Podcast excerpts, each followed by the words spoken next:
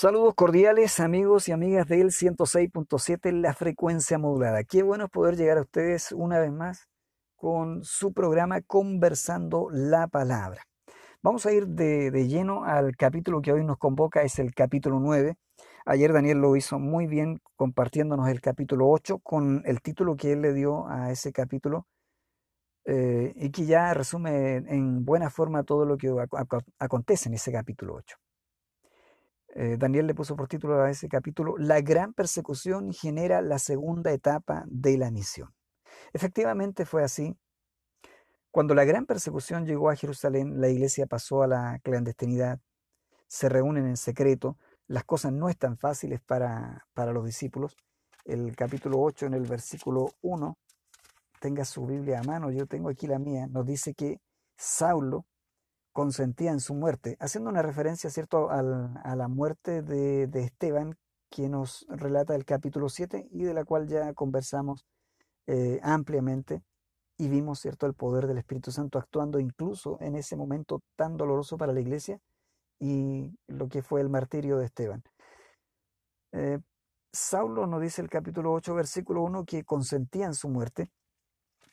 Y luego eh, nos damos cuenta entonces que después de ese hecho, eh, Lucas le, le llama a esa etapa la gran persecución.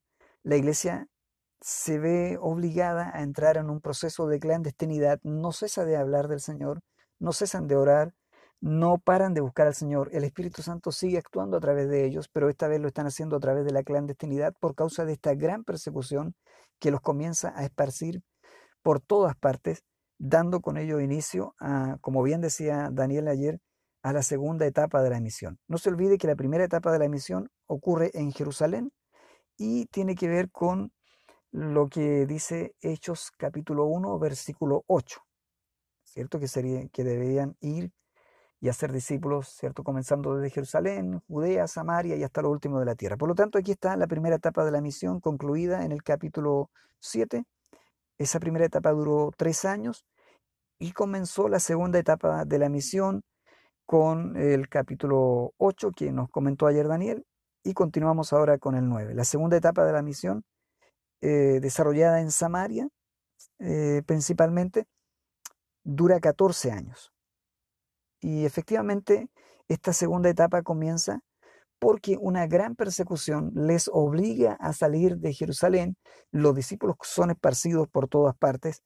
Y, y bueno, en su huida o en su dispersión, ellos comienzan también a testificar del Evangelio y el Espíritu Santo comienza a usarlo tremendamente en, en toda la tierra de Samaria.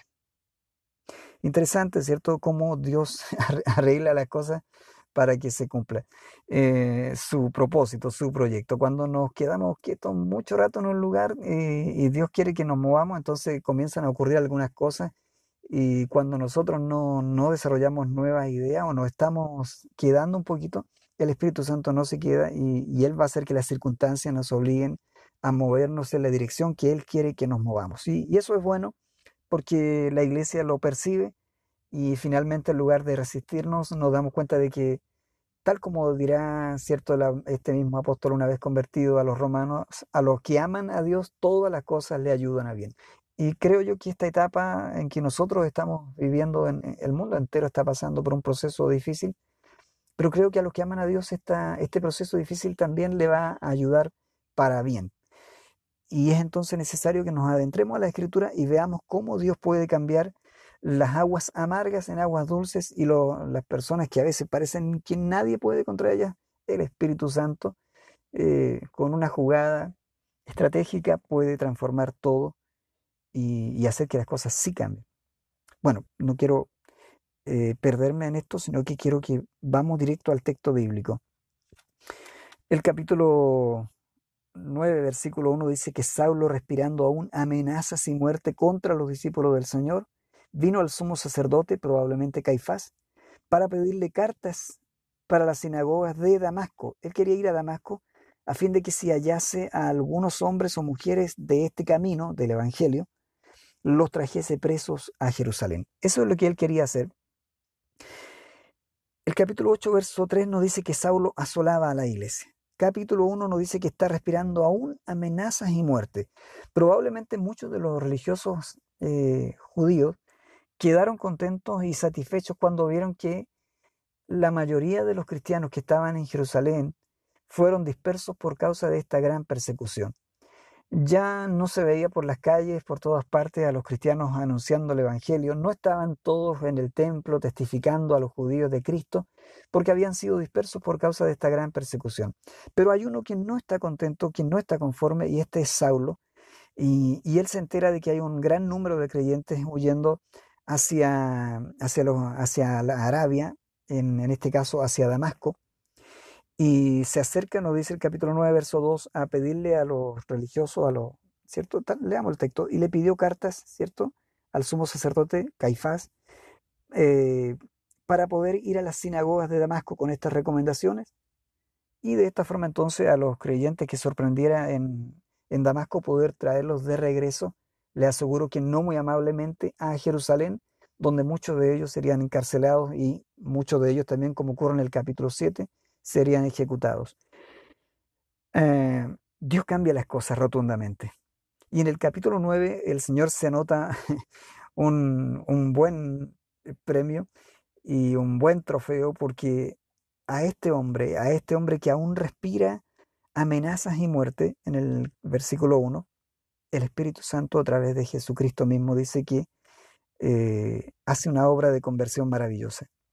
Verso 3, lea conmigo, más yendo por el camino, Pablo, más yendo por el camino, o Saulo en ese momento, aconteció que al llegar cerca de Damasco, todavía no entraba a la ciudad, al llegar cerca de Damasco, repentinamente le rodeó un resplandor de luz del cielo, y el verso 4 es interesante, y cayendo en tierra, oyó una voz que le decía, Saulo, Saulo, ¿por qué me persigues?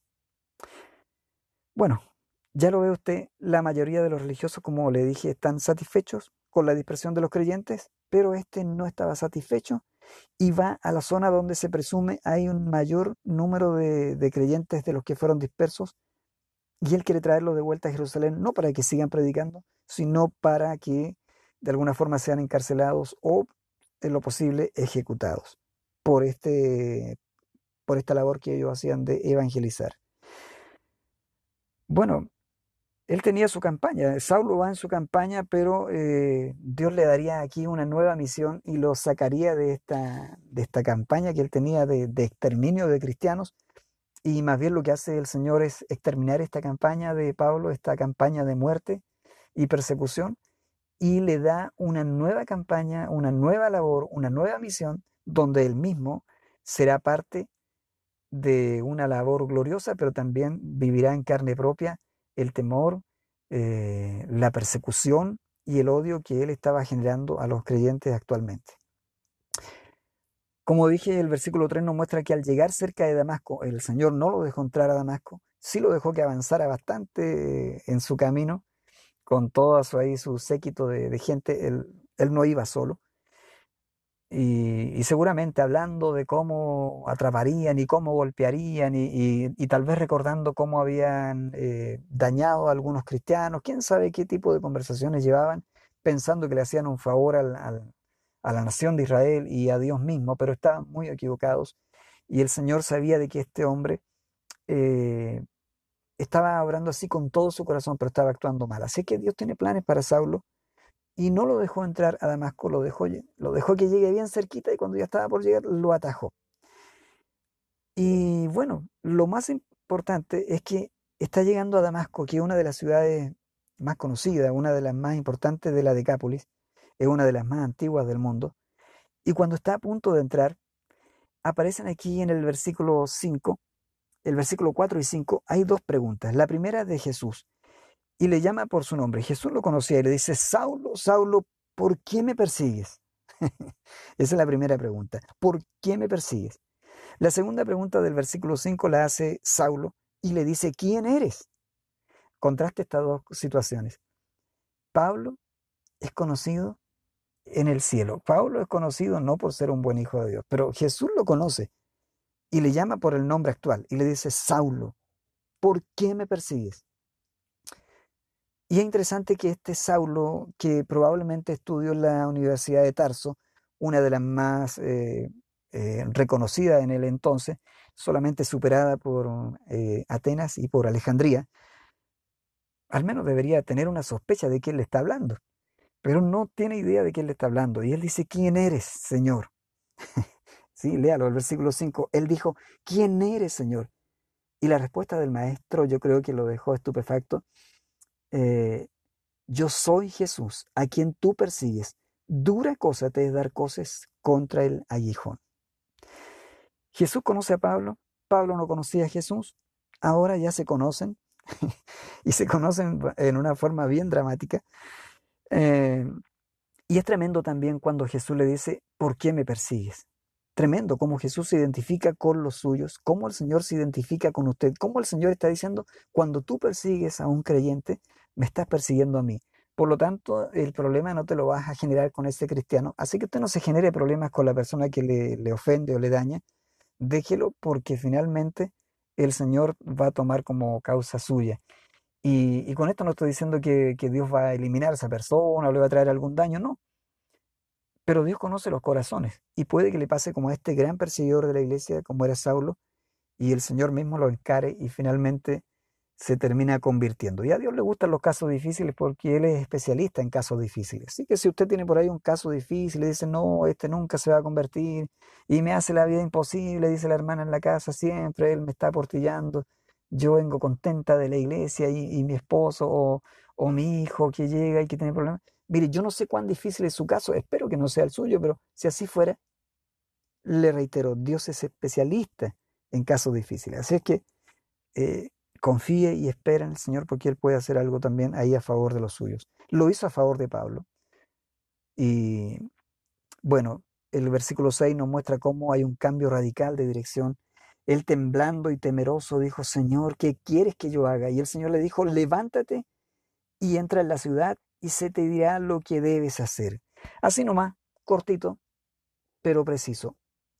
Él está consciente en este instante le cayó la teja. Él sabe perfectamente quién es Jesús. Y Jesús le dice, yo soy Jesús, yo soy el Salvador, a quien tú persigues.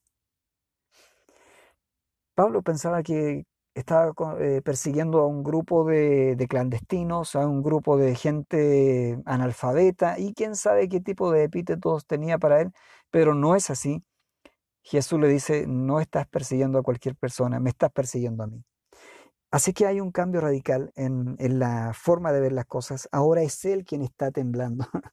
él temblando y temeroso. ¿Se acuerda es lo que producía a Pablo en los creyentes? Temblor, temor. Ahora es Él quien está temblando y temeroso ante el Señor. Pero Él es sabio. A pesar de esto, Él le dice, él le dice Señor, ¿qué quieres que yo haga? Y el Señor le dijo, levántate y vete, ¿cierto? A, eh, aquí está. Le dice, levántate y entra en la ciudad y se te dirá lo que debes hacer. Bueno, desde el versículo 7, 8 y 9 nos, vemos también, nos vamos también encontrando con que no fue solo él quien cayó a tierra, probablemente quienes iban con él también, porque dice que, lo dice el texto, léalo, leámoslo, sí, tenemos todavía unos minutitos. Verso 7 dice, y los hombres que iban con, con Saulo se pararon atónitos, se pararon. O sea que Aquí no fue que cayó solo Saulo.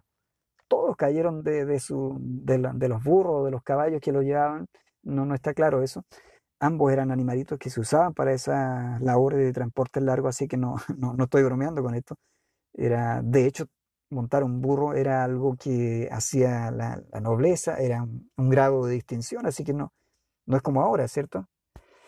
Eh, así que no, no está claro, en ninguna parte dice que cayó de un caballo, como nosotros siempre decimos, simplemente dice que cayó y se desprende por las distancias que recorrían que iba en algún tipo de cabalgadura, que insisto, pudo haber sido un caballo, sí, pero también pudo haber sido un, un asno. Lo cierto es que este grupo de hombres también cayeron. Aquí dice, se pararon atónitos. Estos oyendo a la verdad la voz, mas sin ver a nadie. Ojo que lo, Pablo relata su conversión en, en, algunos capítulos mucho más adelante, en el capítulo 22, y ahí no dice que ellos no oyeron nada. Lo que está apareciendo como una aparente contradicción, no es tal, simplemente está diciendo aquí, escucharon una voz, pero no entendieron. Y lo que rescata después en la, en las otras ocasiones que él relata su conversión es que ellos no entendieron nada. Sí, porque eso sigue ocurriendo. Hay mucha gente que escucha, eh, o más bien dicho, hay mucha gente que puede oír, pero no logra escuchar. Algunos a lo mejor me están oyendo, pero no me están escuchando. Sí, usted me, me entiende la diferencia. Bueno, estos que cayeron a tierra se paran atónitos. Y nos dice también el versículo 8, entonces Saulo se levantó de tierra y abriendo los ojos no veía a nadie. Así que llevándole por la mano le metieron en Damasco. Ya no iba él con su pachorra, ahora tuvieron que meterle a Damasco y él iba enseguecido. Y estuvo en Damasco, verso 9, donde estuvo tres días sin ver y no comió ni bebió. Hay un cambio radical entonces en esta situación.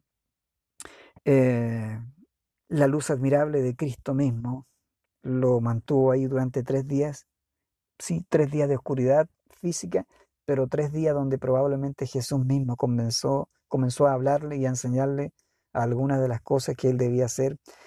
Eh, él comienza ahí a, a, tener una relación distinta ahora con Dios como corresponde y también con Jesucristo el Salvador.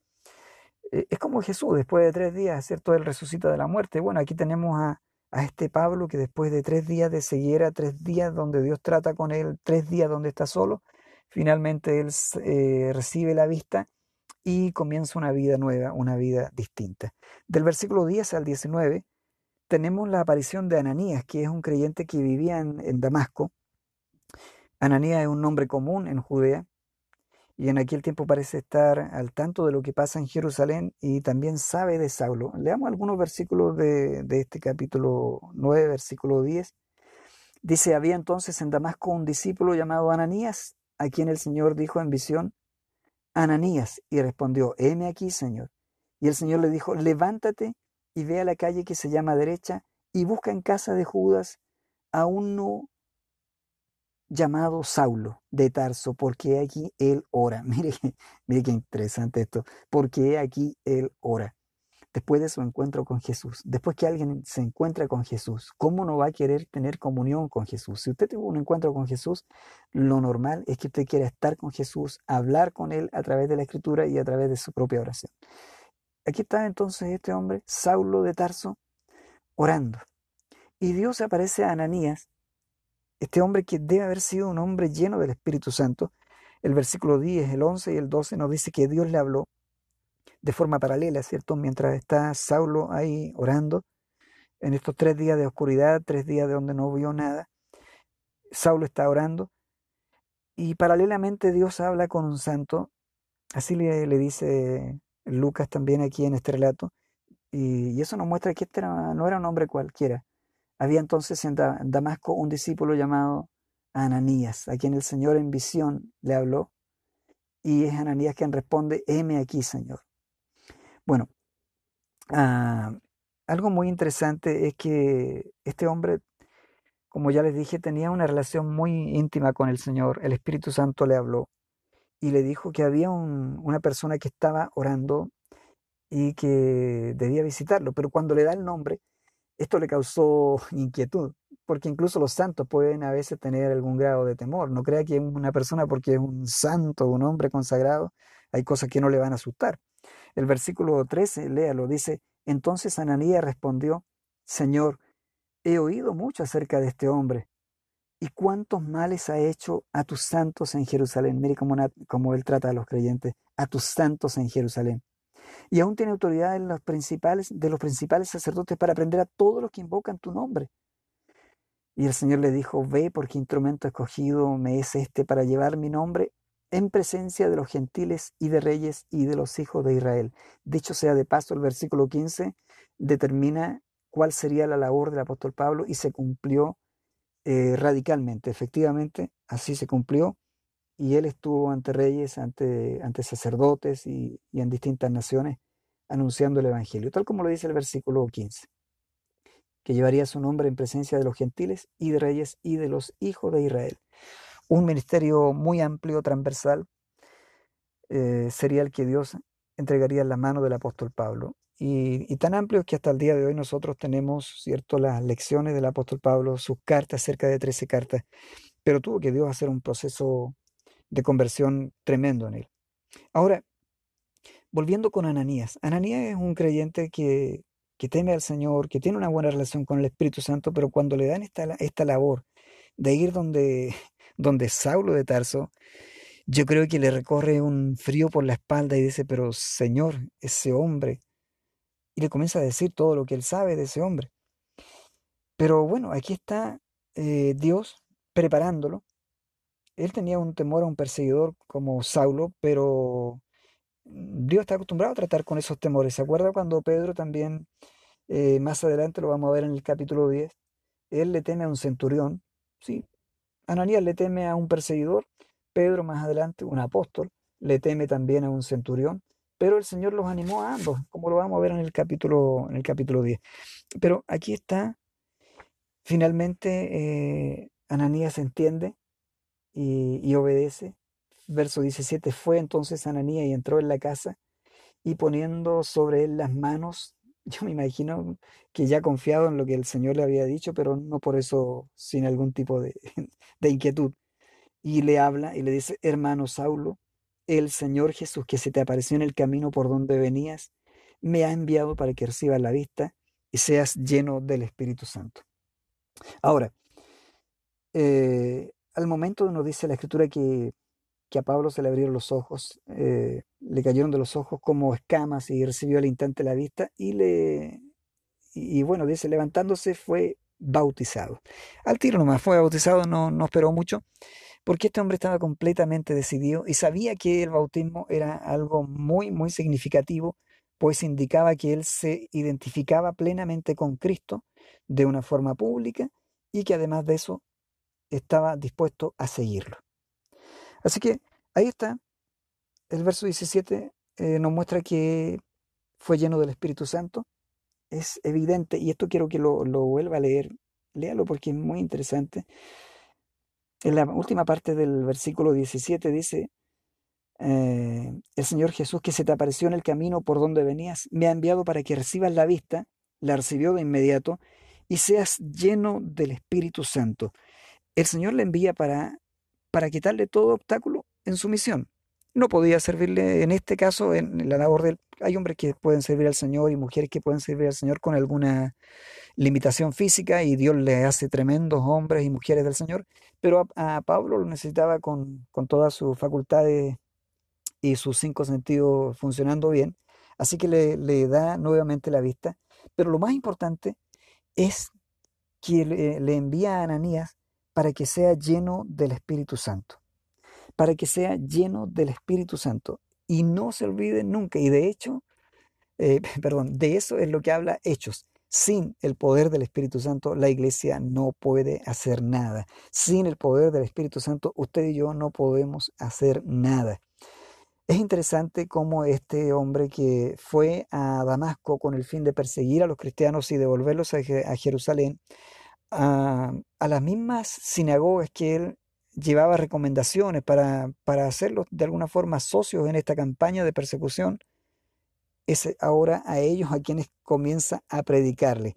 En el versículo 19 nos dice lo siguiente, y habiendo tomado alimento recobró fuerzas y estuvo Saulo por algunos días con los discípulos que estaban en Damasco, pero luego el verso 20 nos dice que enseguida predicaba a Cristo en las sinagogas diciendo que éste era el Hijo de Dios.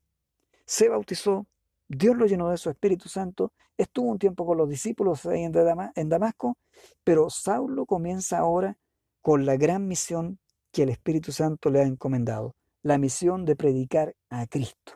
Y me gusta este, enseguida predicaba a Cristo. Que Dios nos ayude para nosotros no darle tanta vuelta y comencemos a hablar del Señor, sobre todo con nuestros hechos, porque eso a veces habla más fuerte que nuestras palabras. Predicaba en las sinagogas. A los que antes haría sus aliados para perseguir, ahora busca aliarlos con Cristo. Tremendo, ¿eh? El versículo 21 y 22 nos muestra el asombro de estos hombres, de esta tremenda conversación, eh, y claro, todos los que le oían, esto es los religiosos, los fariseos, toda la gente de la, de la sinagoga, eh, tanto los que estaban ahí trabajando en la sinagoga como los, los que asistían, están atónitos y decían, no es este el que asolaba, asolaba, ¿sabe lo que es una asolación? Es, es cuando un lugar queda asolado, devastado por la guerra, por la persecución. Y bueno, no es este el que asolaba en Jerusalén a los que invocan este nombre, y este nombre que aquí aparece eh, eh, sin, sin mencionarlo, este nombre no es otro sino el nombre glorioso de Jesucristo. Es el mismo nombre que usted y yo predicamos, es el mismo nombre que usted y yo sabemos que tiene un tremendo poder. Son los discípulos ahora hablando en nombre de Jesús, el que fue crucificado, pero que Dios resucitó entre los muertos y que hoy está a la diestra del Padre intercediendo por usted y por mí. Estos hombres causaron tal revuelo en esos tiempos y hacía que la gente quedara atónita, porque efectivamente, cuando se habla de Cristo y comienzan a ocurrir milagros y conversiones, la gente queda asombrada. Y es el momento en que muchos de ellos pueden convertirse al Señor. No tenga temor usted de hablar en el nombre de Jesús, de vivir una vida en el nombre de Jesús, porque sabe, esa vida es poderosa y puede hacer la diferencia, valga la redundancia, entre la vida y la muerte para muchas personas. Bueno, siguiendo aquí aparece del versículo 23, 24 y 25. La gente de la sinagoga eh, ya no están tan, tan contentos con lo que está ocurriendo. Y vea conmigo el versículo 21 que ya lo leímos. Nos dice que cuando se hacen esta pregunta y dicen, ¿no es este el que asolaba en Jerusalén a los que invocan este nombre? Y a eso vino acá para llevarlos presos ante los principales sacerdotes. Entonces cuando ellos comienzan a hacerse esa pregunta, dice que Saulo se esforzaba mucho más y confundía a los judíos que moraban en Damasco, demostrando que Jesús era el Cristo.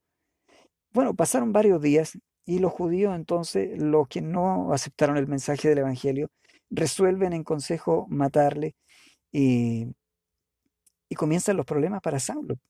Aquí comienzan los problemas para, para, para Saulo, ya no es Saulo, ahora es Pablo. Eh, él comienza a hablar con los griegos y estos comienzan eh, a, idear y toman consejo para quitarle la vida. Es tremendo. El perseguidor ahora comienza a ser el perseguido. El verso 24 dice lo siguiente, pero sus acechanzas llegaron a conocimiento de Saulo y ellos guardaban las puertas de día y de noche para matarle. Entonces los discípulos tomándole de noche, le bajaron por el muro, descolgándole en una canasta con los discípulos, pero todos le tenían miedo, no creyendo que fuese discípulo. Bueno, aquí está entonces esta situación ya ya Pablo no pasa inadvertido para nadie, no está persiguiendo a los cristianos, sí algunos todavía le tienen temor, y sí los eh, judíos que no aceptaron el mensaje, eh, estos judíos helenistas, la mayoría de ellos eran helenizados, así que tenían, eh, tenían conocimiento, eran judíos practicantes, pero se nos muestra aquí a, estos, a estos griegos, a estos gentiles enojados, y se están uniendo y están planeando la muerte del apóstol.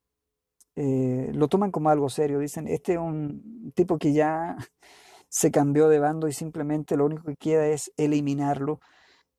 Y yo solamente digo, digo esto, eh, el, anuncio que hace el, versículo 16, ¿se acuerda cuando el Señor le, se le aparece, cierto? Se le aparece a Saulo en el camino. Y en el versículo 16, entre otras cosas que le dice, agrega esta, porque yo le mostraré cuánto le es necesario padecer por mi nombre.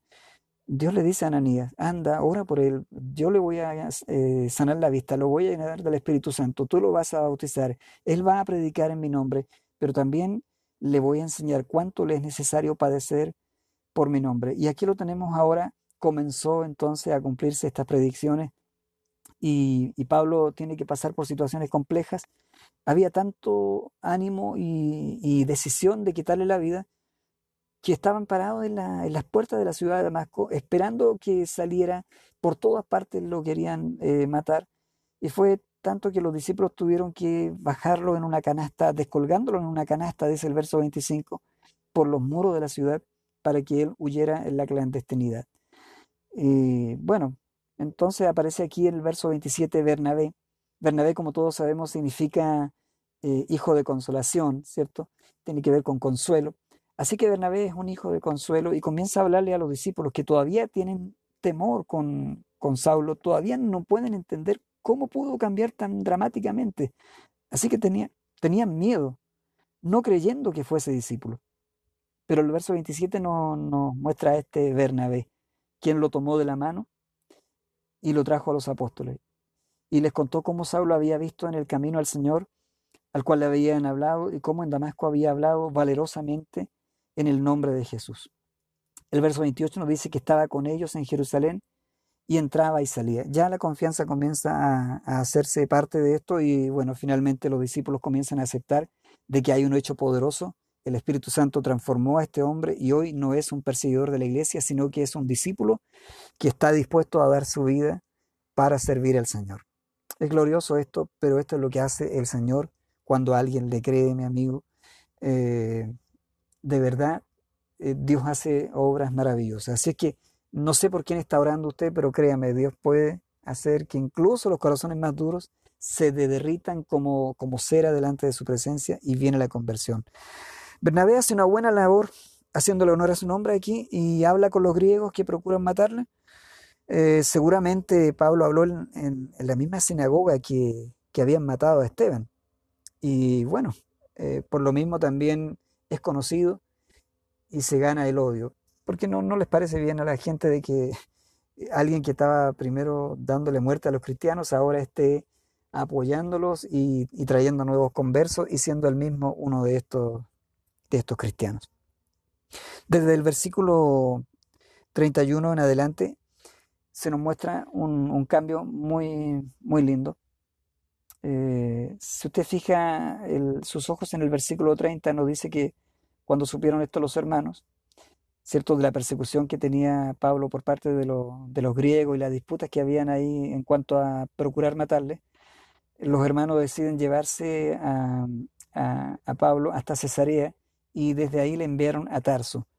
El versículo 31 es muy alentador porque dice, entonces las iglesias tenían paz por toda Judea, Galilea y Samaria. En esta segunda parte entonces de la misión, eh, las iglesias, a pesar de la gran persecución que se había desatado, comenzaron a tener paz en toda la zona ¿cierto? de Judea y de Samaria, y eran edificadas, dice el verso 31, andando en el temor del Señor y se acrecentaban fortalecidos fortalecida más bien dicho, por el Espíritu Santo. Y quiero detenerme ya en estos minutos finales en el versículo 31, porque no podemos dejar pasar por alto esta frase. Las iglesias tenían paz por toda Judea y eran edificadas y eran fortalecidas. Yo quiero decirle algo y quiero que lo, recuerde y subraye este versículo. La paz que tenían estas iglesias en medio de las dificultades, la forma en que eran edificadas estas iglesias, en los hogares, en donde ellos se reunían, y la forma en que eran fortalecidas, no es un, mérito de los apóstoles, no es un mérito de los creyentes que méritos tenían, porque eran hombres piadosos que estaban dando su vida por el Evangelio, así que ellos méritos tenían, pero finalmente la labor gloriosa de edificar la iglesia y fortalecerla, de mantenerla con paz en el corazón en medio de la adversidad, finalmente eso no es algo que puede conseguir el hombre, eso es algo que hace el Espíritu Santo. Quiero decirle, si usted quiere ser edificado, fortalecido, busque esa edificación en la palabra y en el Espíritu Santo, Él lo hará. Si usted siente inquietud, si usted siente temor en este tiempo, acérquese a Dios en oración y deje que el Espíritu Santo le dé paz. Cierto, ellos tuvieron una paz física en el sentido de que de alguna forma pudieron eh, avanzar con fuerza en la predicación y la comunicación del Evangelio, y, pudieron crecer en número también exponencialmente, pero esa paz del corazón la consiguieron a través de lo que hizo Dios en la persona del Espíritu Santo. Así que mi amigo, mi amiga, Dios es grande, Dios es poderoso. Concluye ahí el versículo 31 para entrar al, al verso 32. Y el versículo 32 es interesante porque eh, nos muestra a dos milagros gloriosos, a Eneas que es sanado y luego también vamos a ver incluso una resurrección. Pero ¿por qué hago un paréntesis aquí? Porque estos últimos versículos eh, del 32 al 35 nos muestra a Eneas que es sanado. No es solo Pedro, Pedro deja claro que es Jesucristo quien lo sana, pero no se olvide que Pedro había desaparecido, no desaparecido, sino que se había hecho un paréntesis en, la historia de Pedro. El versículo 32, desde aquí se deja momentáneamente la historia de Pablo y se retoma la de Pedro, que había quedado, cierto, interrumpida en el capítulo 8, versículo 25.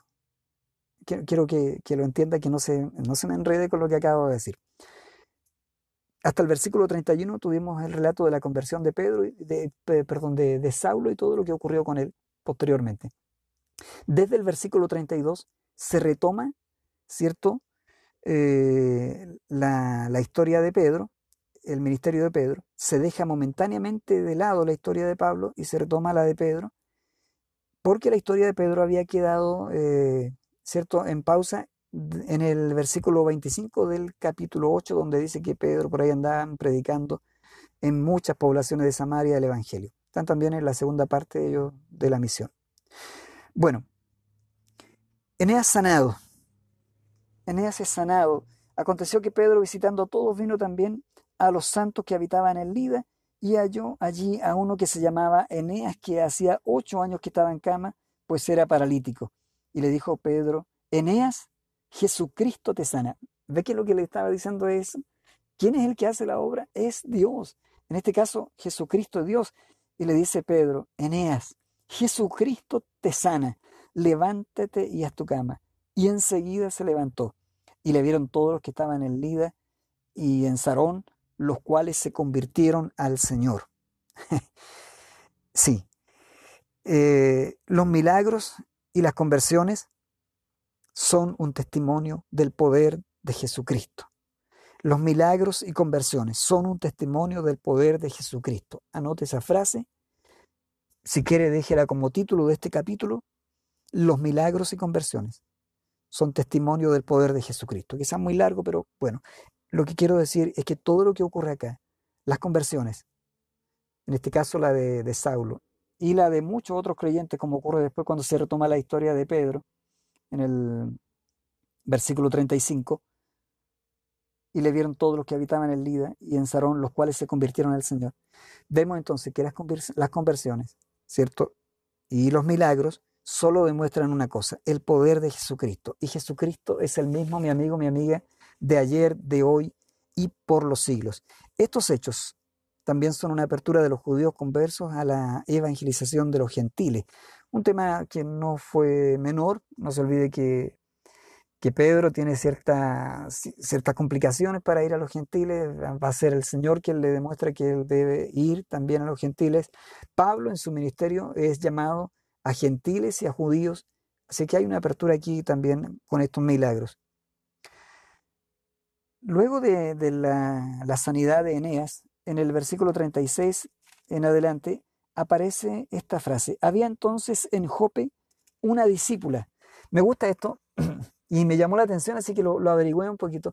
Y fíjese que esta, esta es la única parte donde a una mujer se le llama discípula, lo que no significa que no eran llamadas discípulas en el entonces, no, simplemente que me gusta que Lucas haya incluido esta, esta referencia porque quiero decirle, mi amiga que está en sintonía, hermana querida que está en sintonía, no crea que la labor es solo de los varones. Siempre cuando la Biblia habla de hombres, lo hace en términos genéricos, pero la labor de la evangelización y el trato de Dios con su iglesia es con hombres y mujeres.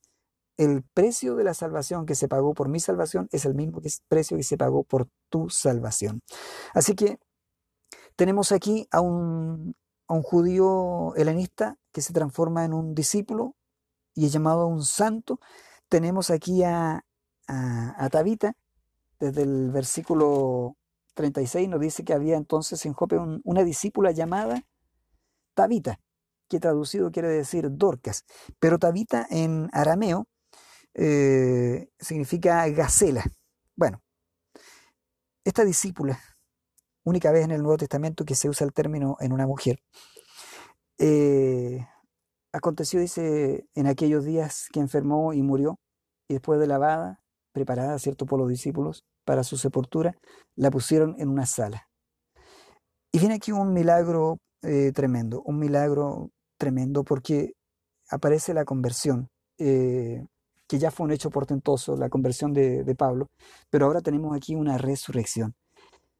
Verso 39, levantándose entonces Pedro fue con ellos, ya le contaron ellos lo que había pasado, y cuando, le llegó, cuando llegó, le llevaron a la sala donde le rodearon todas las viudas y llorando, mostrando las túnicas y los vestidos que Dorcas hacía cuando estaba con ellos. Entonces, sacando a todos, Pedro se puso de rodillas y oró, y volviéndose al cuerpo dijo, Tabita, levántate. Y ella abrió los ojos y al ver a Pedro, se incorporó. Y él dándole la mano la levantó. Entonces, llamando a los santos y a las viudas, les presentó viva. Esto, mi amigo, dice el versículo 42 con el cual concluye este capítulo, fue notorio en toda Jope y muchos creyeron en el Señor. Jope es una ciudad distante a 56 kilómetros de Jerusalén. Jerusalén, donde comienza todo en la primera etapa, por tres años. Ahora, Samaria, en esta segunda etapa, está siendo eh, testigo de tremendos milagros, de tremendos hechos del poder de Dios, cambiando vidas y transformando corazones, sanando enfermos y resucitando muertos. La buena noticia para usted y con la cual yo me despido, mi amigo, mi amiga que está en sintonía, es que Dios no ha cambiado, que en Él no hay sombra de variación. Cuando Él, lo que Él hizo ayer, lo puede hacer también hoy. ¿Cuál es su necesidad? ¿Cuál es su milagro?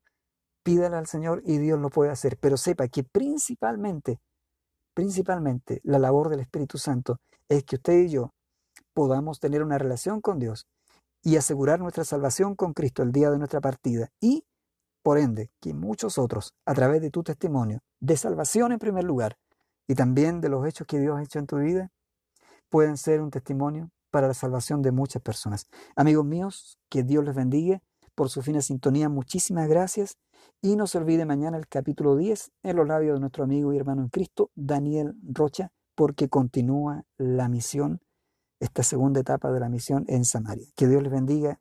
Bendiciones. Chau, chau.